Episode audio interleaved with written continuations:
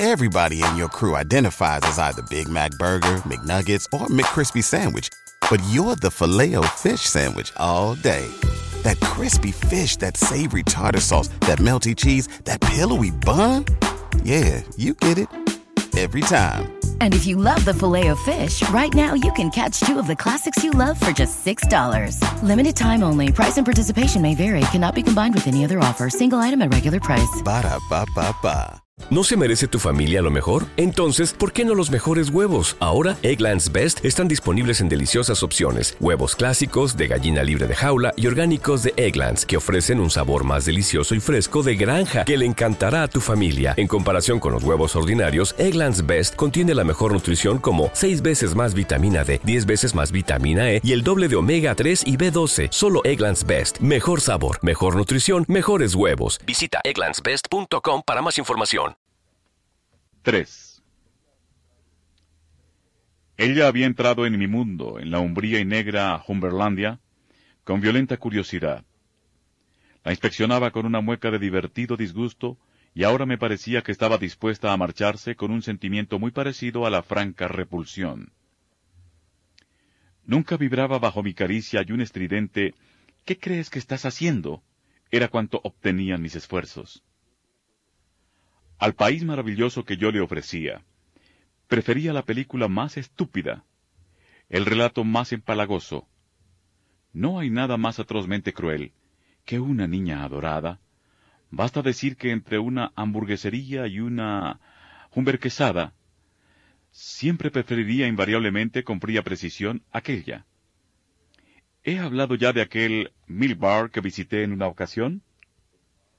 Pues se llamaba nada menos que la reina frígida. Sonriendo con cierta tristeza apodé a Lo, mi princesa frígida. Ella no comprendió esa melancólica broma. No frunzas el ceño, lector. No quiero dar la impresión de que no hice lo posible por ser feliz.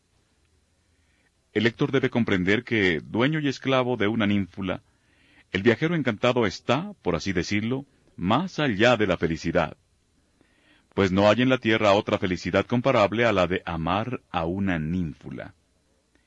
Es una felicidad horse concourse. Pertenece a otra clase, a otro plano de sensibilidad. A pesar de las alaracas y muecas que hacía, y a pesar de su vulgaridad, y del peligro y de la horrible tragicidad de todo ello, yo me empecinaba en mi paraíso escogido, un paraíso cuyos cielos tenían el color de las llamas infernales, pero, con todo, un paraíso. El hábil psiquiatra que estudia mi caso, asumido por el doctor Humber, confío en un estado de fascinación leporina, sin duda estará ansioso por saber que llevé a Lolita junto al mar para encontrar allí, por fin, la gratificación de un anhelo de mi vida toda, y perder la obsesión subconsciente de un amor infantil incompleto con la señorita Lee de mis comienzos.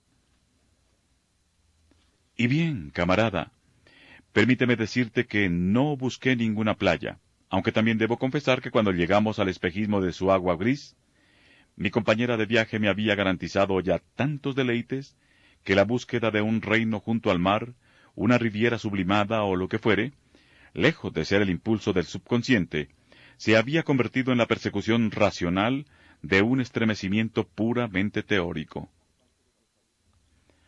Los ángeles lo sabían y dispusieron las cosas consecuentemente.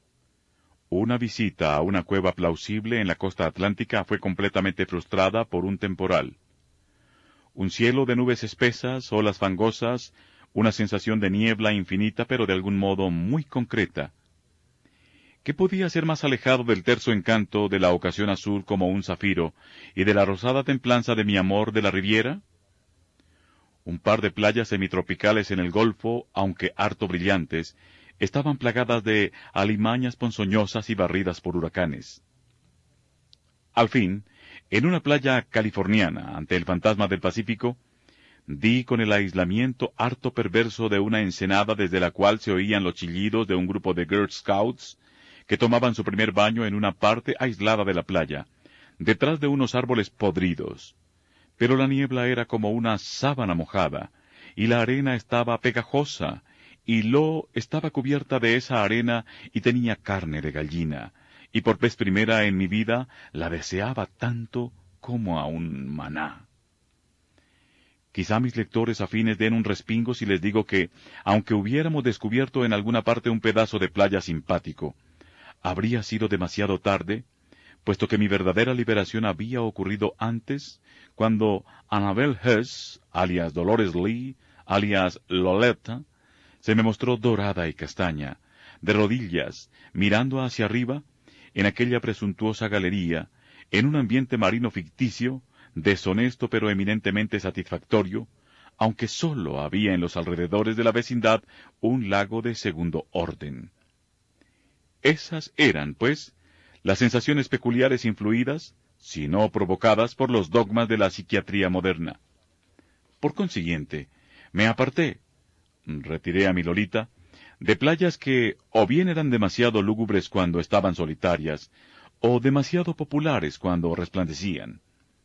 Sin embargo, movido acaso por recuerdos de infructuosas búsquedas de parques públicos en Europa, estaba muy interesado por las actividades al aire libre y deseoso de encontrar espacios convenientes en una naturaleza donde había padecido tan vergonzosas privaciones. También en esto sería burlado. La decepción que debo registrar en esta nueva ocasión mientras gradúo suavemente mi relato hacia la expresión del riesgo y el temor incesante que corrían a través de mi deleite, no ha de reflejar en modo alguno los paisajes agrestes, líricos, épicos, trágicos, pero nunca arcádicos de Norteamérica. Son hermosos, de una belleza desgarradora, con una calidad de abandono infinito, inefable, inocente, que ya no poseen mis barnizadas aldeas de juguete suizas, ni los Alpes elogiados hasta el hartazgo. Innumerables amantes se han deslizado y se han besado en el pulido césped de las laderas europeas, en el musgo aterciopelado junto a arroyos higiénicos y asequibles, sobre rústicos bancos debajo de robles con iniciales, y en tantas cabanes, en tantos bosques de hayas pero en las soledades de Norteamérica el amante al natural no encontrará fácil dedicarse al más antiguo de los crímenes y los pasatiempos. Plantas ponzoñosas queman las nalgas de su amada, infinitos insectos pican las suyas, ásperas muestras de la flora local aguijonean las rodillas del amante, y las alimañas se ensañan con las de la amada, y todo alrededor se oye el persistente susurro de serpientes potenciales. ¿Qué dije? Dragones semi-extinguidos. Mientras semillas parecidas a cangrejos de flores feroces se adhieren como una horrible costra verde tanto a los calcetines negros como a los blancos cubiertos de fango. Exagero un poco. Un mediodía de verano, justo al borde de la espesura, donde unas flores de color celestial acompañaban todo el curso de un rizado arroyo de la montaña, encontramos Lolita y yo un lugar románticamente aislado, a unos cien pies sobre el paso donde habíamos dejado el automóvil. La pendiente nunca parecía haber sido hollada. Un último pino jadeante se tomaba un merecido descanso en la roca a la que eh, había trepado. Una marmota nos silbó y desapareció. Bajo la manta que tendí para lo crepitaron blandamente unas flores secas. Venus fue y vino el risco dentado que coronaba el talud y una maraña de arbustos más allá de nosotros parecía protegernos tanto del sol como del hombre. Pero ay, no advertí una imperceptible huella marginal que serpeaba entre los arbustos y las rocas a pocos pasos de nosotros. Fue entonces cuando estuvimos más cerca que nunca de ser descubiertos, y no es de asombrarse que esa experiencia mitigara para siempre mi sed de amores rurales. Recuerdo que la operación estaba terminada, terminada por completo, y Lo lloraba en mis brazos. Una saludable tempestad de sollozos después de uno de los accesos de mal humor que se habían hecho tan frecuentes en ella durante ese año, por lo demás admirable. Yo acababa de retractarme de cierta promesa tonta hecha en un momento de pasión ciega e impaciente, y ella se agitaba y lloraba, y pellizcaba mi mano acariciadora, y ya reía feliz, y el atroz, increíble, insoportable y supongo eterno horror que ahora conozco, Solo era entonces un punto negro en el azul de mi bienaventuranza. Así estábamos ambos, cuando con uno de los sobresaltos que han acabado por desquiciar mi pobre corazón, descubrí el fijo mirar de los negros ojos de dos niños extraños y hermosos, un fáunulo y una ninfula, a quienes proclamaba parientes, si no gemelos, el mismo pelo oscuro y lacio y las mismas mejillas sin sangre. Estaban de cuclillas observándonos, los dos con trajecitos azules, confundidos con las flores de la montaña. Tiré de la manta en un intento desesperado de ocultarnos, y en ese mismo instante algo que parecía una inmensa pelota a pintas entre el sotobosque, a pocos pasos de nosotros, adquirió un movimiento rotativo y se transformó en la figura de una fornida dama que se incorporaba gradualmente y que con un movimiento rapaz agregó automáticamente a su ramillete un lirio silvestre, escrutándonos por encima del hombro más allá de sus encantadores niños labrados en piedra azul. Ahora que mi conciencia es una confusión absolutamente diferente, sé que soy un hombre valiente, pero en esos días lo ignoraba, y recuerdo que mi propia sangre fría me sorprendió. Con la orden apenas murmurada que damos a un sudoroso animal adiestrado que yace distraídamente. ¡Qué loca esperanza! ¡Qué odio hace latir el flanco del joven animal! ¡Qué negro dardo atraviesa el corazón del domador! Hice levantar a Lo, y ambos caminamos decorosamente para correr después indecorosamente hacia el automóvil.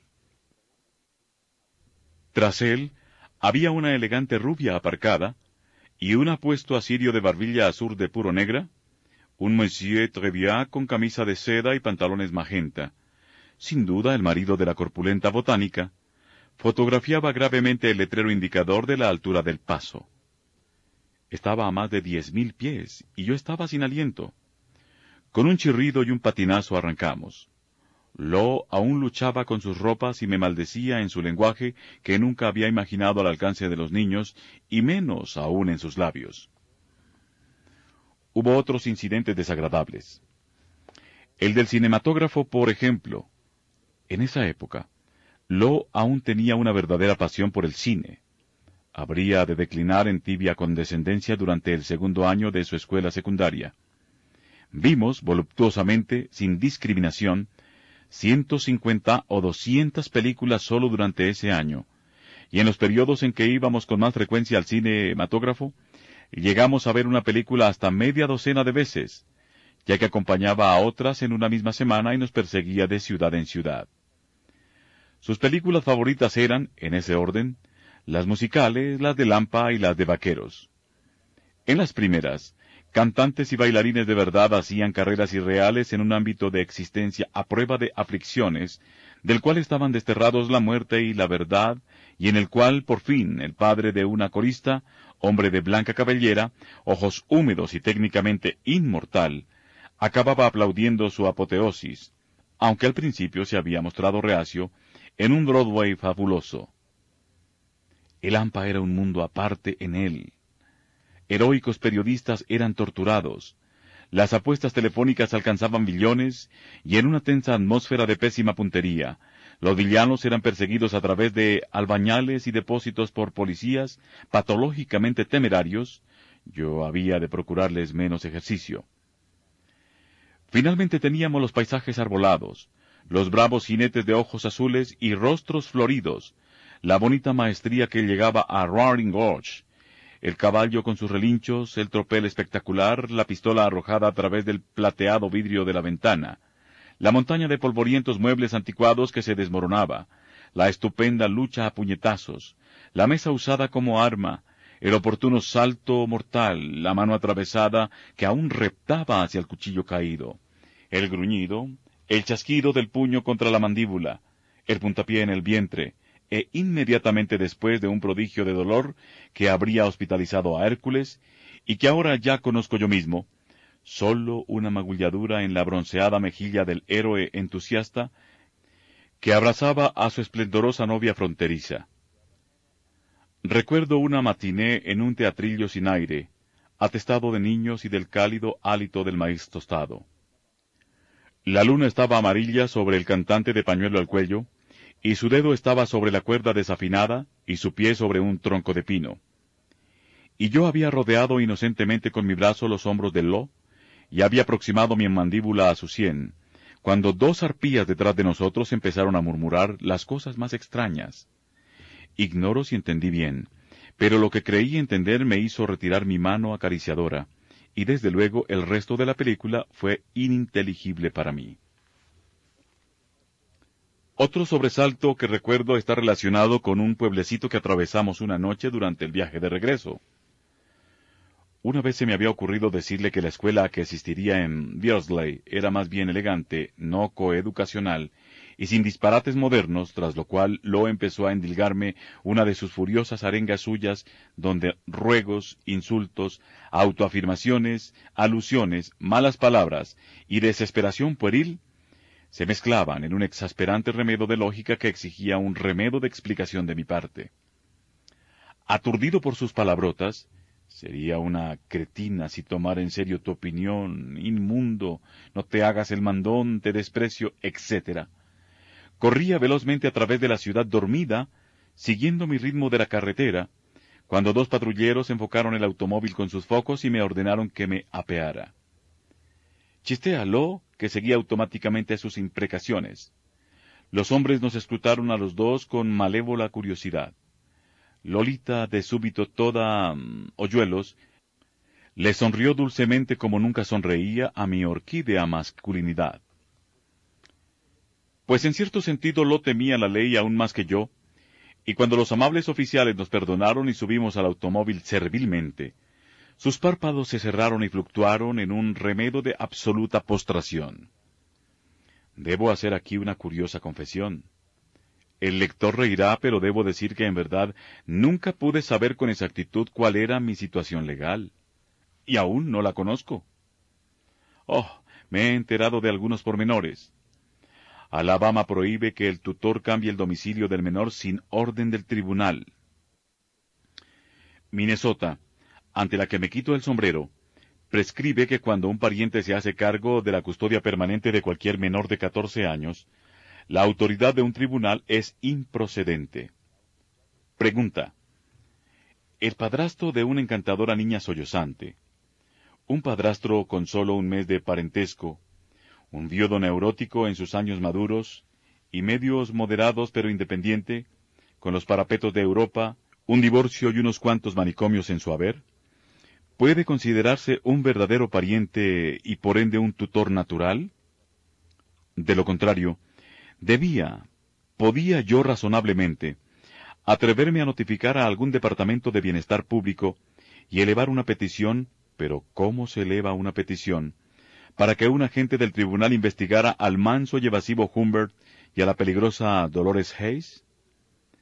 Los muchos libros sobre matrimonio, violación, adopciones, etc., que consulté culpablemente en las bibliotecas públicas de ciudades grandes y pequeñas, nada me dijeron, aparte de insinuarme oscuramente, que el Estado es el tutor máximo de todos los menores. Pilvin y Sappel, si recuerdo bien sus nombres, en un impresionante volumen sobre el aspecto legal del matrimonio, ignoran completamente a los padrastros con niñas huérfanas en sus manos y rodillas. Mi mejor amigo, un trabajo monográfico, Chicago 1936, que me fue alcanzado con grandes esfuerzos desde un remoto estante polvoriento por una inocente solterona, dice, No existe el principio de que cada menor deba tener un tutor. Los tribunales son pasivos en este caso, y sólo intervienen cuando la situación del menor se hace abiertamente peligrosa. Deduje que el tutor era nombrado a petición expresa y deseo suyo. Pero podían pasar meses antes de que se le diera audiencia y de que creciera su par de alas grises, y mientras tanto la menor demoníaca quedaría librada a su propio capricho. Y ese, después de todo, era el caso de Dolores Hayes. Al fin llegaría a la audiencia, unas cuantas preguntas desde el asiento, unas pocas y fehacientes respuestas del abogado, una sonrisa, una inclinación, una ligera llovizna fuera y la cosa quedaba arreglada. Pero yo no me atrevía. Apártate, sé un ratón, acurrúcate en tu agujero. Los tribunales solo adoptan una extravagante actividad cuando hay de por medio una cuestión monetaria.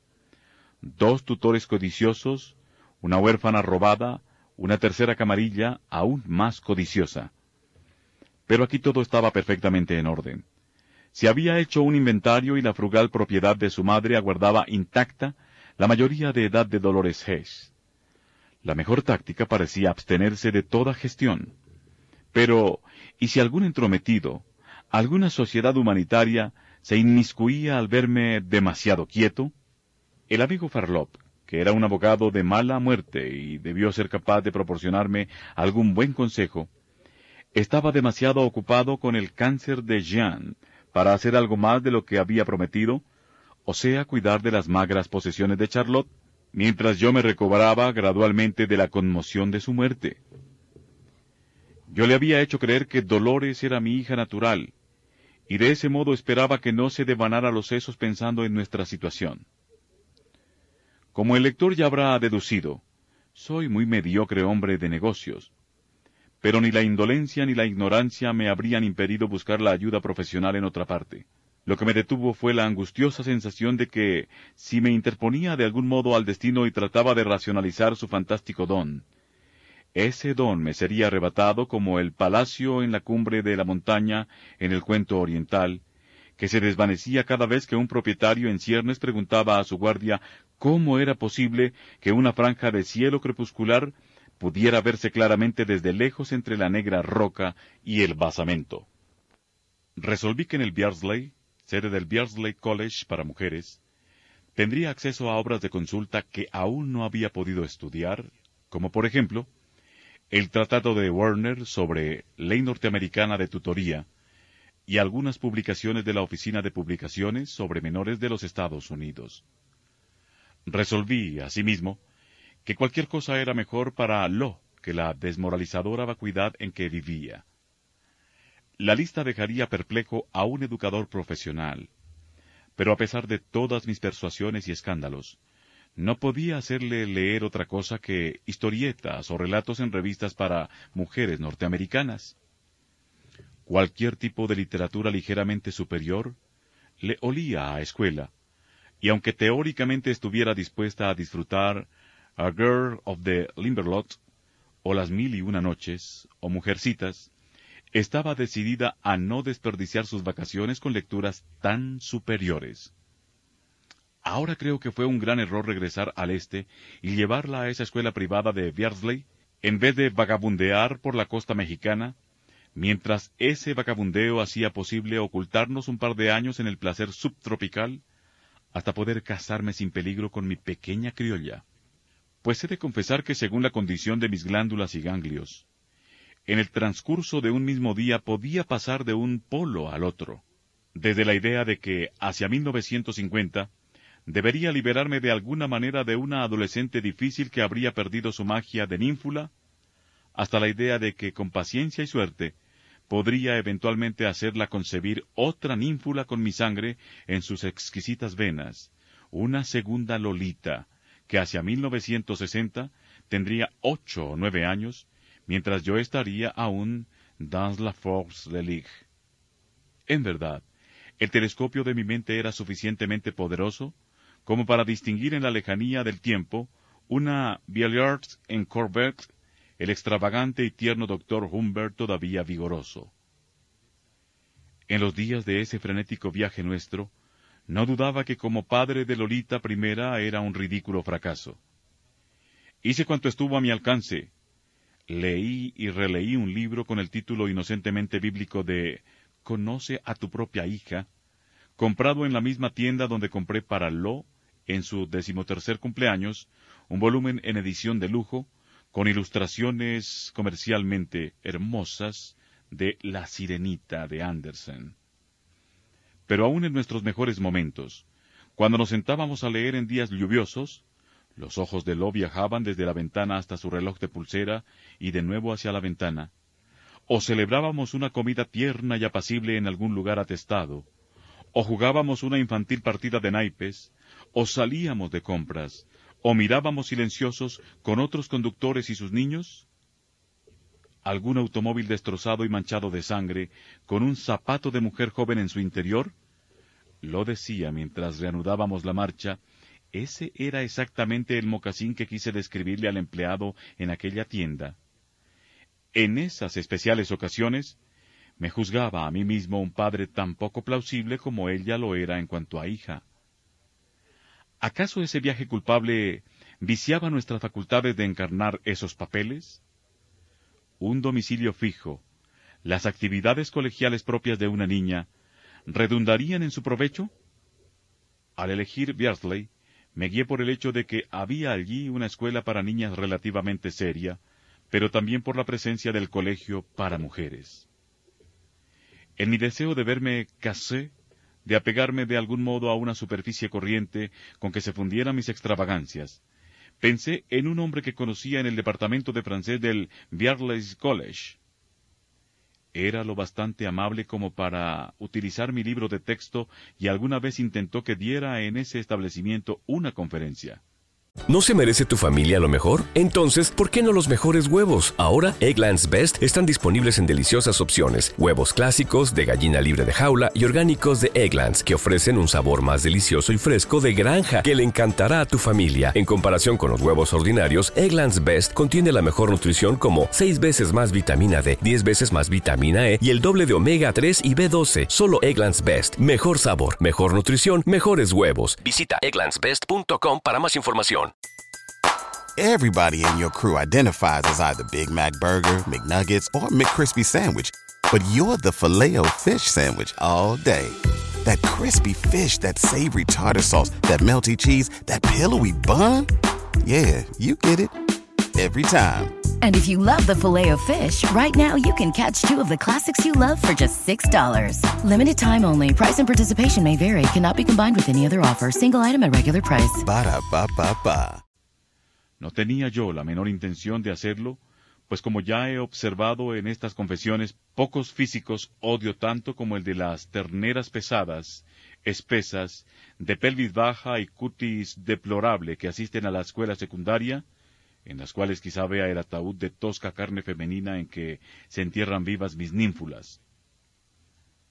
Pero yo anhelaba un nivel, un fondo, un simulacro, y como pronto ha de verse, había también otro motivo, una razón bastante artera, por la cual la compañía del viejo Gastón Godin me sería particularmente segura. Además, estaba de por medio la cuestión monetaria. Mis rentas menguaban, agotadas por nuestro viaje de placer. En verdad, yo me atenía a los moteles más baratos, pero de cuando en cuando había un hotel de lujo, o un rancho presuntuoso y remilgado que mutilaba nuestro presupuesto. Sumas corrosivas se gastaban, asimismo, en excursiones y ropas para lo, y el viejo automóvil de la Hayes, aunque aún muy fuerte y leal, necesitaba muchas reparaciones pequeñas e importantes. En uno de nuestros mapas de excursiones que ha logrado sobrevivir entre los papeles que las autoridades me han permitido utilizar para escribir mi declaración, encuentro algunas marcas que me ayudan a calcular lo siguiente. Durante ese extravagante año de 1947-1948, de agosto a agosto, alojamiento y comidas nos costaron unos 5.500 dólares. La gasolina, el aceite y las reparaciones, 1.234. Y varios extras casi la misma suma. De modo que en unos 150 días de marcha real, cubrimos casi 27.000 millas, más unos doscientos días de paradas intermedias, este modesto rancher gastó alrededor de ocho mil dólares, o más bien diez mil, porque sin duda he olvidado muchos dispendios, poco práctico como soy. Así viajamos hacia el este, yo más devastado que fortalecido por la satisfacción de mi pasión, ella resplandeciente de salud, con su cresta bilíaca aún tan breve, como la de un muchacho aunque su estatura había aumentado dos centímetros y su peso tres kilos. Habíamos estado en todas partes. No habíamos visto nada en realidad. Y hoy me sorprendo pensando que nuestro largo viaje no había hecho otra cosa que ensuciar con un sinuoso reguero de fango el encantador, confiado, soñador, enorme país que entonces, retrospectivamente, no era para nosotros sino una colección de mapas de puntas dobladas, libros turísticos estropeados, neumáticos gastados y sus sollozos en la noche, cada noche, cada noche, no bien me fingía dormido. 4. Cuando a través de decoraciones de luz y sombra nos dirigimos hacia el número 14 de la calle Tyre, un serio muchachito nos recibió con las llaves y una nota de Gastón, que había alquilado la casa para nosotros. Miró, sin dirigir al nuevo ambiente una sola mirada. Encendió distraídamente la radio hacia la cual la llevó su instinto, se echó en un sofá de la sala, con unas cuantas revistas viejas de que se proveyó, con el mismo aire preciso y ciego metiendo la mano en la anatomía inferior de una mesilla. En verdad, poco me importaba el lugar donde debía residir, con tal de poder encerrar a mi Lolita en alguna parte. Pero supongo que durante mi correspondencia con el vago Gastón, había llegado a representarme una casa de ladrillo y hiedra. La casa, en realidad, tenía un desalentador parecido con el hogar de Charlotte, apenas a cuatrocientas millas de allí. La misma fealdad en su madera gris, en su techo en declive, en sus toldillos. Los cuartos, aunque más pequeños y amueblados con más presunción, eran harto similares.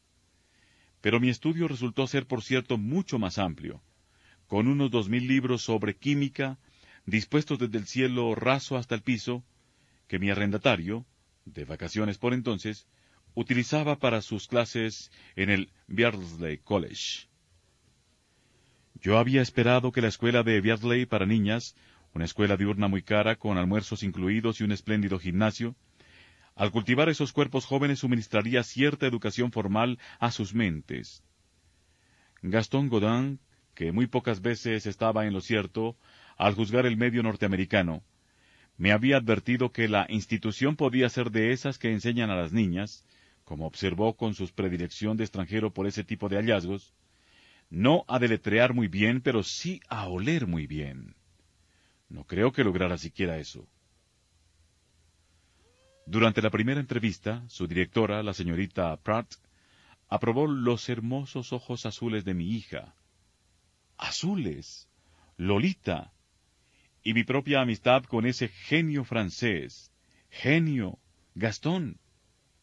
Después, entregando a Dolly a cierta señorita Corborat, frunció el ceño en una especie de requirement y dijo, Nuestro interés principal, señor Humbert, no es que nuestra estudiante sea rata de biblioteca o puedan localizar todas las capitales de Europa que nadie conoce.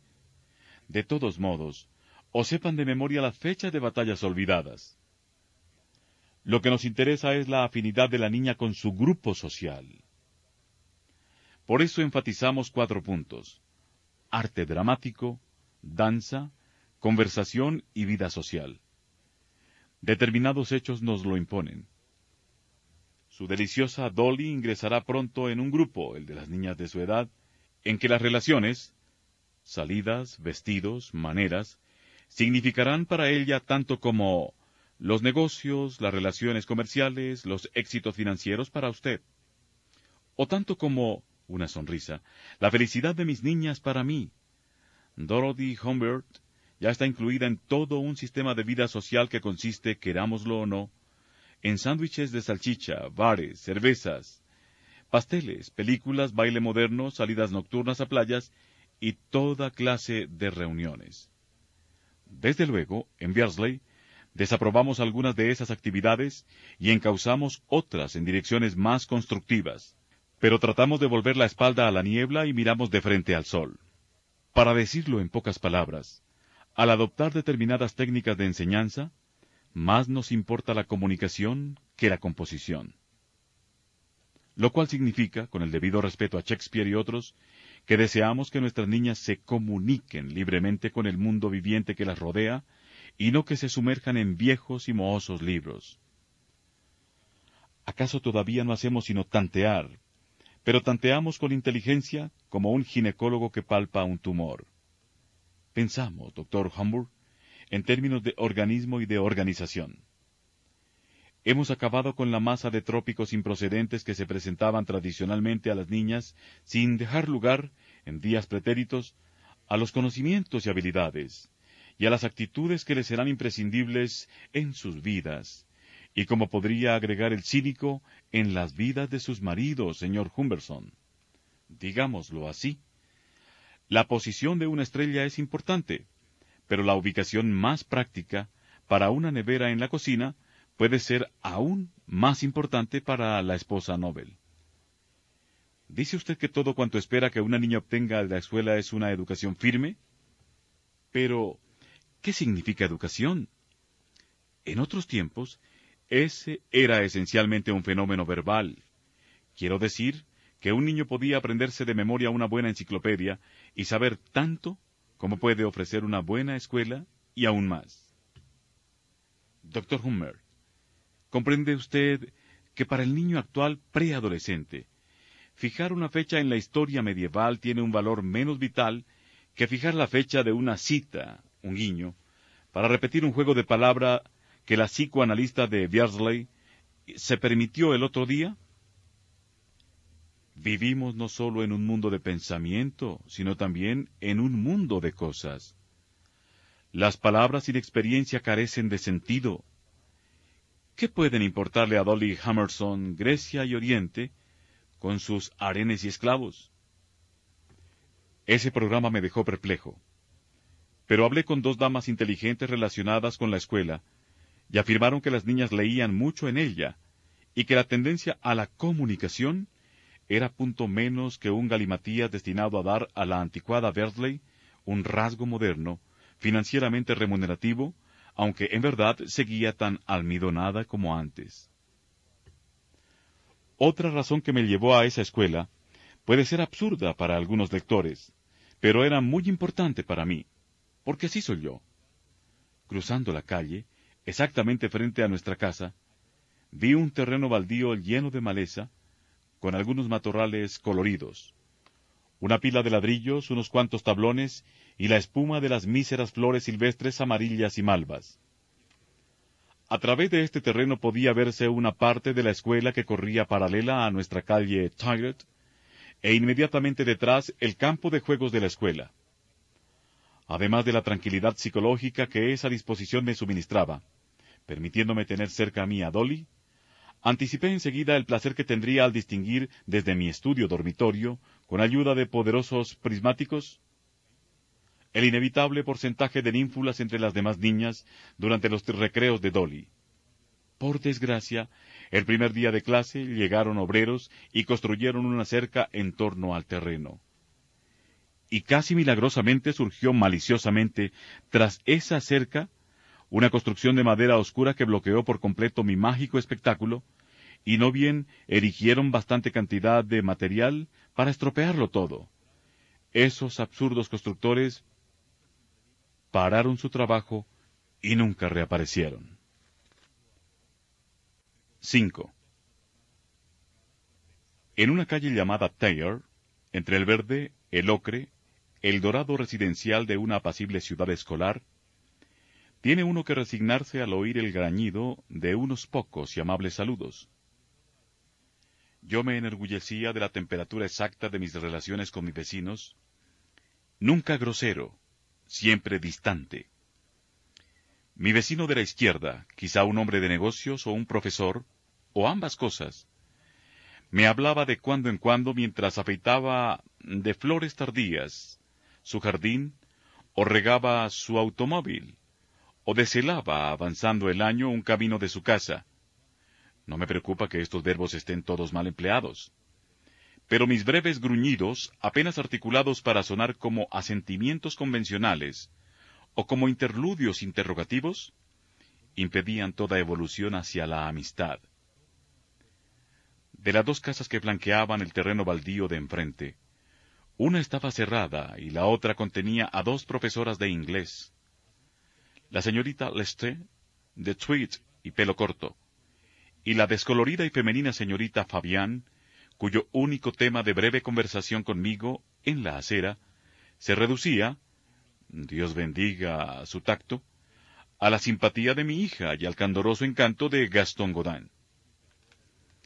Mi vecina de la derecha era con mucho la más peligrosa, un personaje de nariz afilada, cuyo difunto hermano había estado ligado al college como superintendente de edificios y jardines.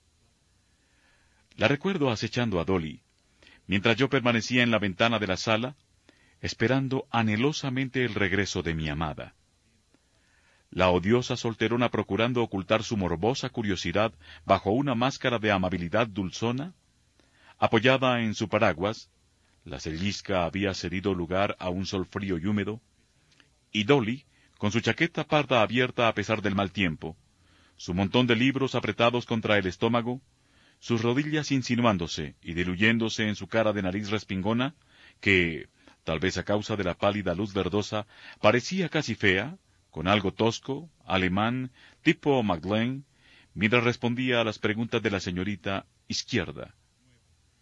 ¿Y dónde está tu madre querida?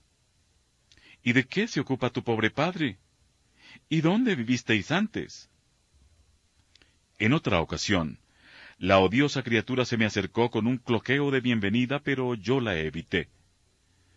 Pocos días después llegó una nota suya en un sobre de bordes azules, una mezcla de ponzoña y melaza, en el que sugería que Dolly fuera a visitarla el domingo y se sentara a mirar los montones de hermosos libros que mi querida madre me regaló cuando yo era niña, en vez de tener la radio puesta a todo volumen hasta altas horas de la noche.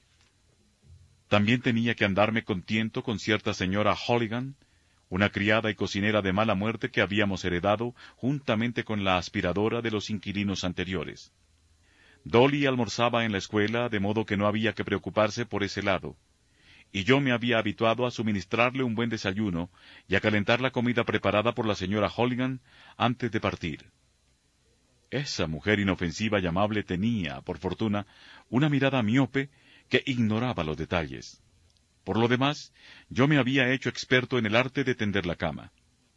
Pero me perseguía incesantemente la obsesión de que una mancha fatal hubiera quedado en alguna parte, o de que, en las raras ocasiones en que coincidía la presencia de la Holligan y de Lo, la boba de Lo sucumbiera a la simpatía de una agradable charla en la cocina. A veces tenía la sensación de vivir en una casa de cristal iluminada, y de que, en cualquier momento, un rostro de pergamino, con labios sutiles, atisbaría por una ventana sin visillos para obtener una rápida imagen de cosas que el voyeur más experimentado habría pagado una fortuna por ver. 6. Unas palabras sobre Gastón Godin. El motivo principal por el cual yo disfrutaba, o al menos toleraba con alivio, su compañía era el hechizo de absoluta seguridad con que su amplia persona envolvía mi secreto. No es que lo supiera. Yo no tenía razones especiales para confiar en él, y Godin era demasiado concentrado y abstracto para advertir o recelar nada que pudiera provocar una pregunta directa de su parte y una respuesta no menos directa de la mía. Hablaba bien de mí a los Beasleyenses, era un buen heraldo mío. De haber descubierto Megutz y la situación de Lolita, la cosa apenas le habría interesado en la medida en que aclaraba la simplicidad de mi actitud hacia él, cuya propia actitud estaba tan exenta de tiesura convencional como de alusiones obscenas. Pues, a pesar de su mente incolora y su memoria confusa, quizá tenía conciencia de que yo sabía de él más que los burgueses de Biertley.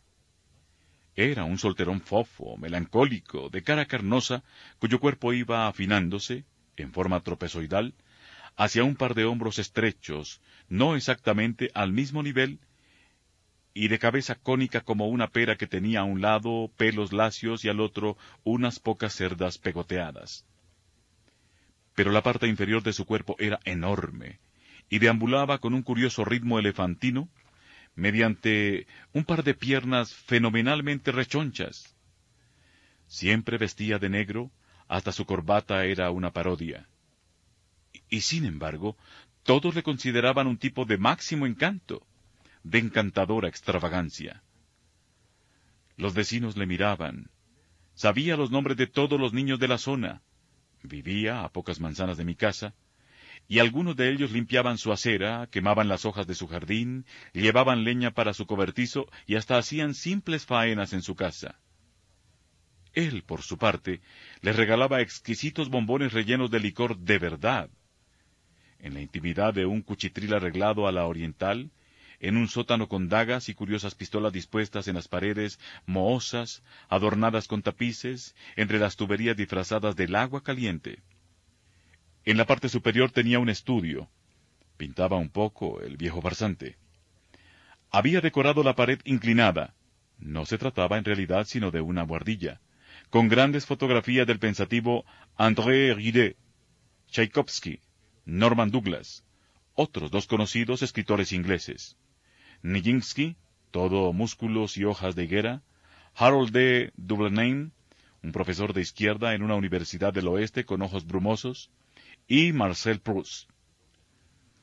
Todas esas pobres personas parecían a punto de caer sobre los visitantes desde su plano inclinado. También tenía un álbum con instantáneas de todos los muchachillos de la vecindad, y cuando yo lo ojeaba y hacía alguna observación al azar, Gastón apretaba los labios y decía con un anheloso susurro, Oui, ils sont gentils. Sus ojos castaños paseaban sobre los diversos presentes sentimentales, el bric-à-brac artístico de su cuarto y sus propias telas triviales, los ojos convencionalmente primitivos, las guitarras caídas, los pezones azulados y los diseños geométricos del momento. Y con un vago ademán hacia un recipiente de madera, pintada o un vaso venoso, decía, Prenez donc de ce la bonne dame d'enfacer men offre plein que je n'aime pas. O, Mrs. De me dahlia, belle flor que je secret. Sombrío, melancólico, de vuelta ya de todo. Por razones obvias, Prefería mi casa a la de él para las partidas de ajedrez que celebrábamos dos o tres veces por semana. Parecía un ídolo apaleado cuando se sentaba con las regordetas manos en el regazo y escrutaba el tablero como si hubiera sido un cadáver. Meditaba unos diez minutos resollando para hacer una mala jugada. O bien el buen hombre, después de pensar aún más, murmuraba, ¡Hurra! con un resoplido de perro viejo seguido de una especie de gargarismo que agitaba sus carrillos. Al fin levantaba sus cejas circunflejas, con un profundo suspiro cuando yo le indicaba que él mismo estaba en jaque. A veces, sentados ambos en mi frío estudio, oíamos los pies descalzos de Lo que practicaba técnicas de danza en la sala, en la planta baja. Pero los sentidos de Gastón estaban cómodamente embotados y permanecía ignorante de esos ritmos desnudos. Y uno y dos, y uno y dos. El peso sobre una tensa pierna derecha, la otra extendida al costado, y uno y dos. Y sólo cuando Lo empezaba a saltar, abriendo las piernas en mitad de su salto, y flexionaba una pierna y extendía la otra, y volaba y aterrizaba sobre sus pulgares, sólo entonces mi pálido, ceñudo, pomposo adversario sacudía la cabeza o los carrillos como confundiendo esos ruidos distantes con las terribles estocadas de mi formidable reina. A veces Lo entraba en el cuarto mientras nosotros estudiábamos al tablero, y cada vez era un placer ver a Gastón, con sus ojos de elefante aún fijos en sus piezas, ponerse ceremoniosamente de pie para darle la mano, soltar sus suaves dedos y sin mirarla siquiera, una vez, descender de nuevo a su silla para caer en la trampa que yo le había preparado. Poco antes de Navidad, un día en que reapareció al cabo de medio mes, me preguntó, ¿Es usted vos filé el bien? De lo cual deduje que había multiplicado a mi única lo por el número de categorías de vestimenta que sus ojos preocupados y bajos habían registrado durante una serie de apariciones.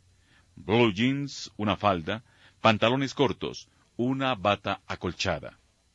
Me disgusta entretenerme tanto con ese pobre tipo.